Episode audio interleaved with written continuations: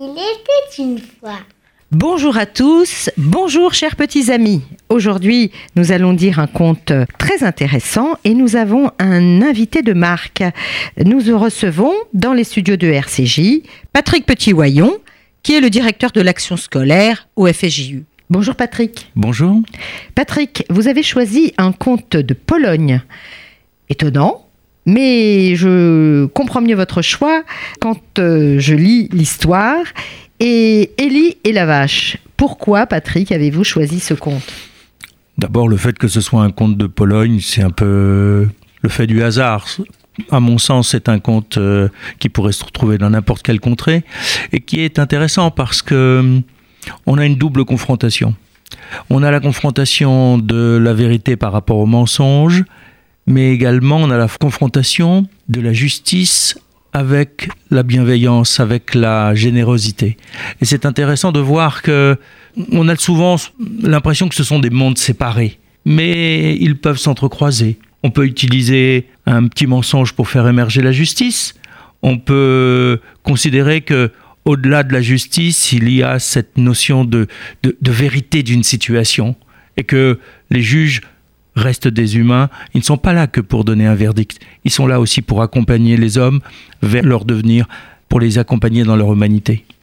Eh bien, cette histoire illustre bien votre pensée. Je l'ai trouvée touchant. C'est l'histoire de Élie. À l'époque, les Juifs en Pologne étaient souvent très pauvres.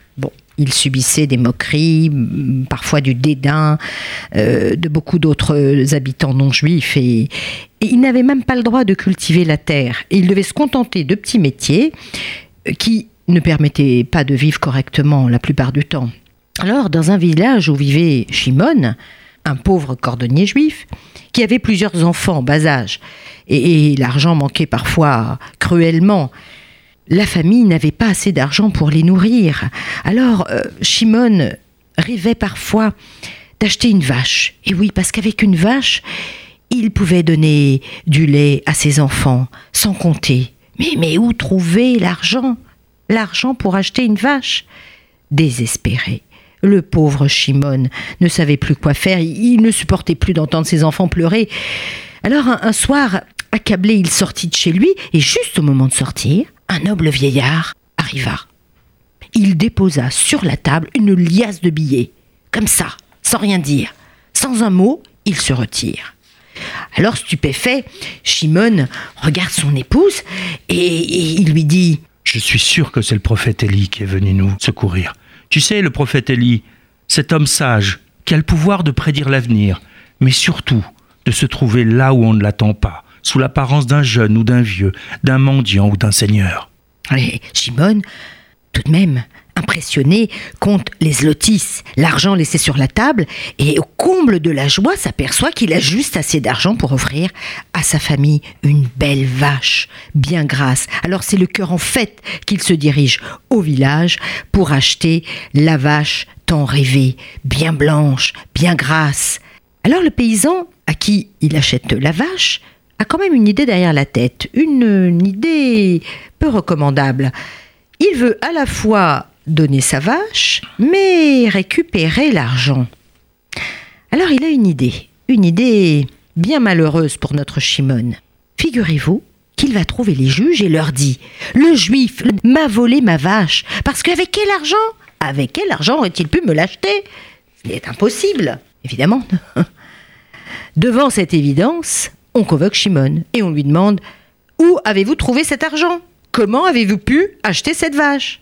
Alors le cordonnier, désemparé, répond naïvement. Le prophète Élie est venu chez moi et il me l'a donné. Oh, le prophète Élie, et pourquoi pas Dieu en personne? Mais franchement, alors si tu ne nous expliques pas mieux d'où vient cet argent, tu seras jeté en prison, et pour plusieurs années. Alors reviens demain avec une explication plausible. Le pauvre Shimon était désespéré. Il ne savait plus quoi faire, c'était la vérité.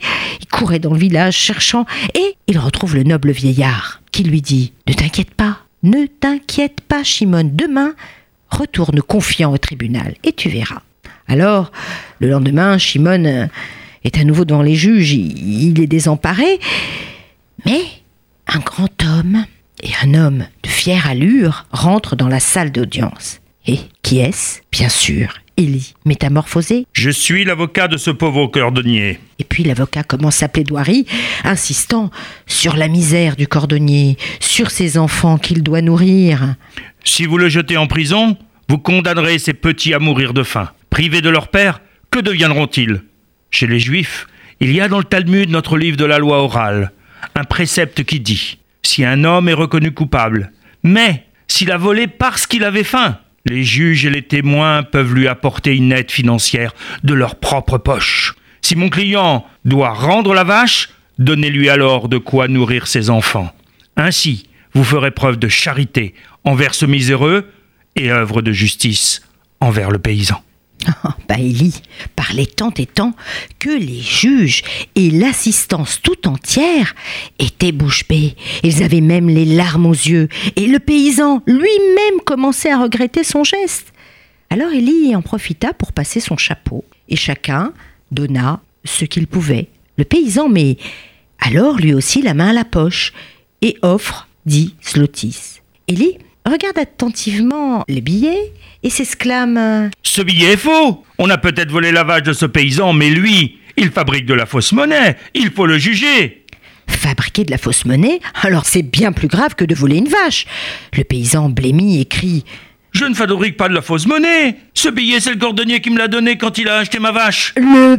Le cordonnier t'a donné de l'argent pour acheter ta vache Et là, Élie avait un petit sourire en coin et l'assemblée éclata de rire, pris au piège. Alors Élie, tout de même, regarda bien le billet et lança Je me suis trompé. Ce billet n'est pas faux. Jugez-en par vous-même. Bref, tout le monde avait compris le stratagème.